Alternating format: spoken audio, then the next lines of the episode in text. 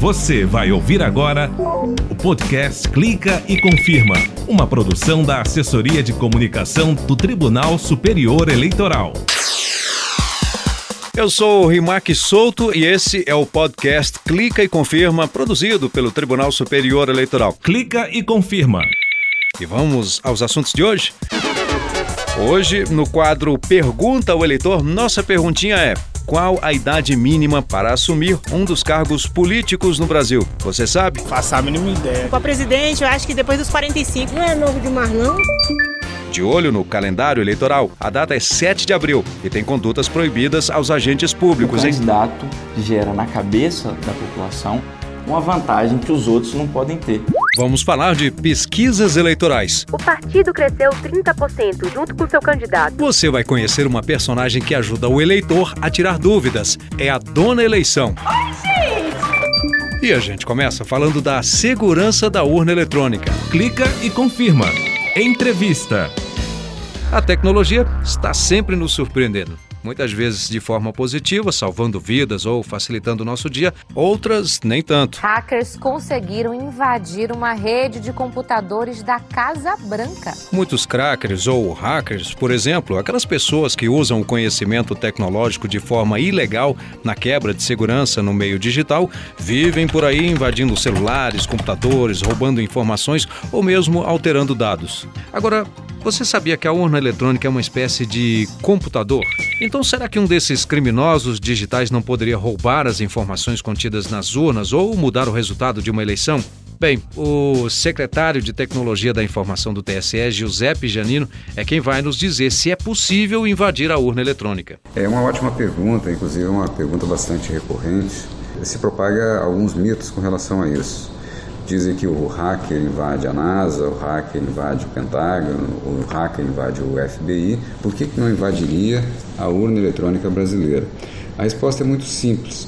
Ela, a urna eletrônica foi concebida, o requisito básico de segurança é ela não ter ligação nenhuma com nenhum dispositivo de rede seja rede convencional por cabo, seja rede Wi-Fi, Bluetooth. Mas e a grande preocupação que é a internet? Por meio da internet, qualquer outro dispositivo, seja com celular ou qualquer mecanismo, a urna é um dispositivo isolado.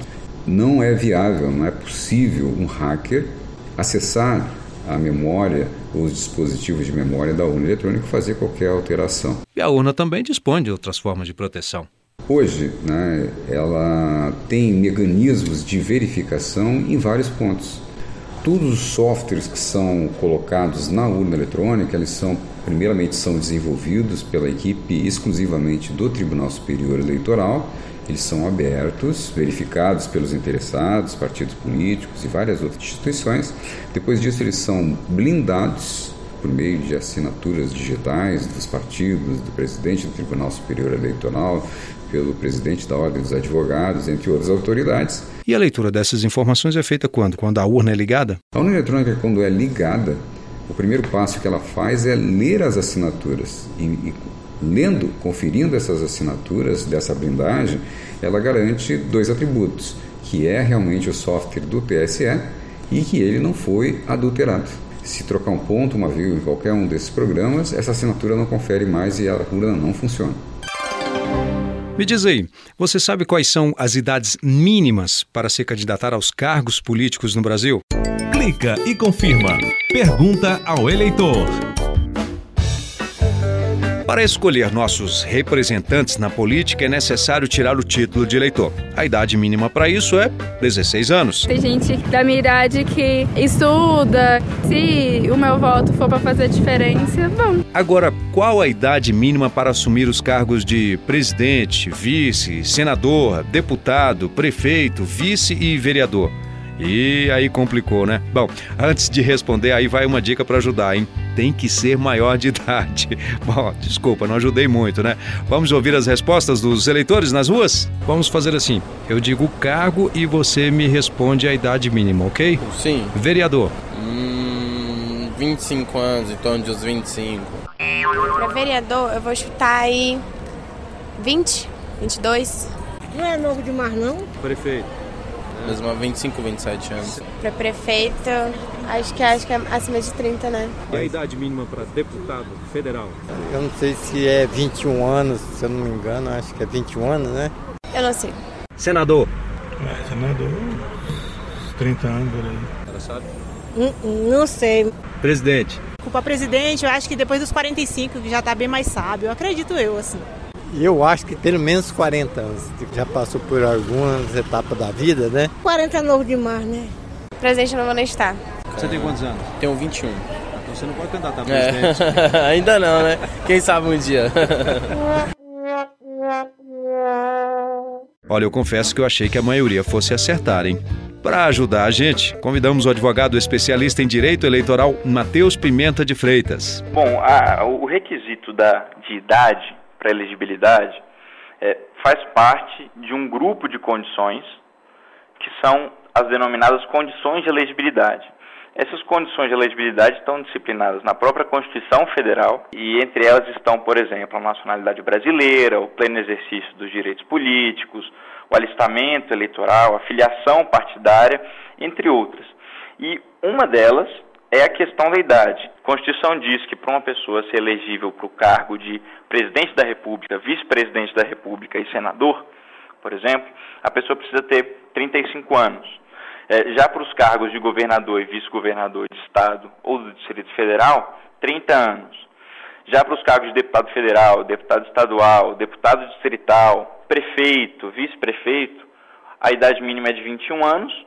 E para o cargo de vereador, a idade mínima é de 18 anos. Agora, e o porquê dessa diferenciação de idade? Na verdade, o que a Constituição Federal quis estabelecer é uma diferenciação de idade em relação à complexidade das funções atinentes àquele cargo. Ou seja, quanto maior a complexidade das funções do cargo, maior vai ser a exigência de maturidade, de consciência e de experiência da pessoa. Por isso que para cargos é, como presidente da República, por exemplo, e vice, a idade é mais elevada do que para o cargo de, de prefeito, por exemplo. Doutor Matheus, agora uma outra curiosidade. Se leva em conta a idade quando do registro da candidatura, do dia da eleição ou da posse? Na verdade, isso gera, já, já gerou bastante debate. É estabelecido que a, a, o marco temporal para a aferição do, da idade mínima é a data da posse e não a data da, do registro de candidatura. Ou seja, um candidato pode até concorrer um candidato pode até concorrer, por exemplo, à presidência da República com 34 anos, desde que na data de sua posse ele tenha completado os 35.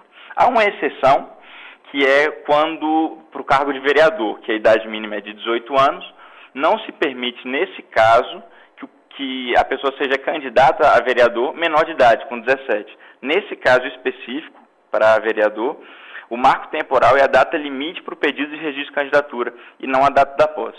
Isso para evitar que uma pessoa seja candidata menor de idade. E nestes casos de menores de 18 anos se aplica a regra da emancipação quando é permitida a capacidade civil antes da idade legal? A jurisprudência do TSE afirmou que não é possível, ou seja, a emancipação não faz vencer essa barreira. O candidato realmente precisa ter uma idade mais elevada, uma idade maior em relação à idade mínima exigida para cada cargo. Obrigado, doutor Matheus. Até a próxima. Clica e confirma por dentro das eleições. Em ano de eleição, não só candidatos, mas também agentes públicos devem tomar diversos cuidados para não terem problemas com a justiça eleitoral. É que a partir do dia 7 de abril, algumas condutas devem ser observadas, hein? Quem vai dizer quais são é a repórter Renata Gorga e o especialista em direito eleitoral, Matheus Pimenta. Então, Rimac, a partir do dia 7 de abril até a posse dos eleitos, é proibido aos agentes públicos mudar o salário dos servidores públicos a ponto de ultrapassar a correção monetária ao longo do ano da eleição. Ter a remuneração aumentada não é ruim, não, mas neste caso pode gerar um outro problema, como explica o advogado eleitoral Matheus Pimenta. Ao realizar essa revisão geral na remuneração dos servidores, o candidato gera na cabeça da população e na mente da população uma vantagem que os outros não podem ter. Isso muitas vezes acaba servindo de uma propaganda para esse candidato que detém a máquina pública na mão. Existe a ressalva, é claro, de manutenção do poder aquisitivo do salário daquele servidor. Quem descumprir as exigências está sujeito a punições. As sanções são gravíssimas e são disciplinadas e dosadas de acordo com a gravidade dos atos, a intensidade dos atos. De início, a conduta é suspendida, a conduta vedada que está sendo realizada é suspendida. Além disso, pode ser aplicada multa, que pode exceder inclusive 100 mil reais hoje. O diploma dele pode ser cassado se ele tivesse sido eleito. Se ele ainda não tivesse sido eleito, for um candidato, o registro de candidatura pode ser cassado.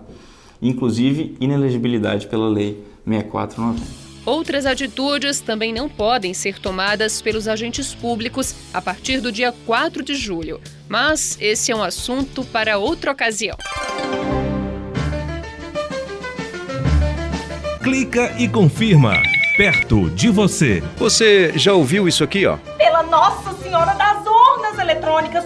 Esse bordão é da personagem Dona Eleição, criado para ajudar a Justiça Eleitoral do Tocantins a esclarecer as dúvidas dos eleitores. Nos últimos pleitos, 2016 e 2018, Dona Eleição compartilhou com os eleitores muita informação útil em vídeos produzidos para o YouTube. Oi, gente! Ai, quem tá aqui de volta? A ideia, claro, deu tão certo que agora a dona de casa mais atenta no processo eleitoral ganhou uma versão avatar e invade as redes sociais do TRE do Tocantins para conversar diretamente com os eleitores, com os seguidores da Justiça Eleitoral, com um jeitinho simples, direto e, claro, bem didático. Hum, tu sabe o carro de som que ficava o tempo todinho passando nas ruas das casas da gente? Pois é, isso não pode mais não. A ideia é aproximar ainda mais o cidadão da Justiça Eleitoral do Tocantins e incentivar uma conversa boa sobre o passo a passo das eleições de 2020. A ação faz parte do plano de combate à desinformação. Clica e confirma. Conheça as regras. Olha aqui, uma nova resolução do TSE prevê a aplicação de sanção às empresas responsáveis pela divulgação de pesquisas eleitorais, caso não haja o registro das informações no sistema da Justiça. As pesquisas, né, como muitos sabem, servem de referência para candidatos, mas também podem influenciar eleitores. Daniela Ramalho, me diz aí, você costuma acompanhar a divulgação das pesquisas eleitorais? Olha, Rimac, quando começa a campanha eleitoral, é nela que todo mundo fica de olho. A economista Edna Ribeiro conta como as pesquisas eleitorais podem influenciar o eleitor. Tem gente que gosta de votar naquele que está em primeiro lugar. É, Dani, tem muita gente que muda né, de opinião e vota naquele candidato que está à frente nas pesquisas. Exatamente, Rimac. É o caso do manobrista Tiago Fernandes. Mudo. Mudo porque vou, mais é pelo que a população está vendo mais, é estão voltando mais, então, para mim, influencia. A nova resolução do TSE prevê a ampliação de sanção às empresas responsáveis pela divulgação de pesquisas caso não haja o registro das informações no sistema da Justiça Eleitoral. Também não será permitido fazer enquetes ou sondagens sem plano amostral, que não utilize método científico para a realização. Daniela, é, eu me lembro bem que os candidatos que tinham registro de candidatura sob júdice, ou seja, dependendo de um julgamento, não podia ter o um nome incluído nas pesquisas. Isso mudou? Olha, uma das principais alterações está relacionada ao candidato que tiver o registro de candidaturas subjúdice. Antes, ele era excluído das pesquisas eleitorais, como você disse. Agora não. O candidato permanece na pesquisa até o fim do processo. Ah, outra coisa, as empresas podem ser notificadas e a partir de agora de uma maneira mais rápida pelo celular, por mensagens instantâneas e por e-mail. Então é bom ficar atento, porque as novas regras para divulgação de pesquisas de opinião pública já estão valendo. E este foi o Clica e Confirma, podcast da Justiça Eleitoral. Lembro que todas as sextas, a partir das 17 horas, você vai poder acessar e ouvir, até mesmo baixar os novos temas do podcast Clica e Confirma no site e nas redes sociais do TSE, no canal oficial no YouTube e nas plataformas de áudio Spotify, Google e Apple Podcast.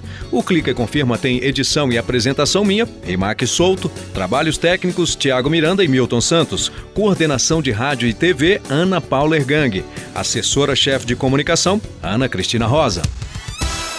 Você acabou de ouvir o podcast Clica e Confirma, uma produção da Assessoria de Comunicação do Tribunal Superior Eleitoral.